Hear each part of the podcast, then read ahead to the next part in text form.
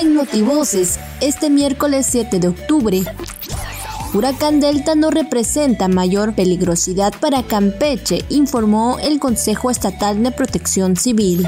En Chemblas, personal militar, en coordinación con Marina, autoridades del gobierno del estado, apoyan en entrega de víveres debido a que no hay acceso en carreteras. El Congreso del Estado aprobó la ley Olimpia, seis años de cárcel y multa de 26.064 pesos a quien difunda, publicite o exhiba contenido sexual.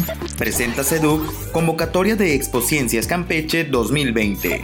El huracán Delta saldrá de la costa noreste de Yucatán hacia las aguas del Golfo de México, esperando se mantenga como huracán categoría 2 durante esta noche. Hoy, 7 de octubre, Día Internacional de la Neuralgia Trigeminal. Notivoces.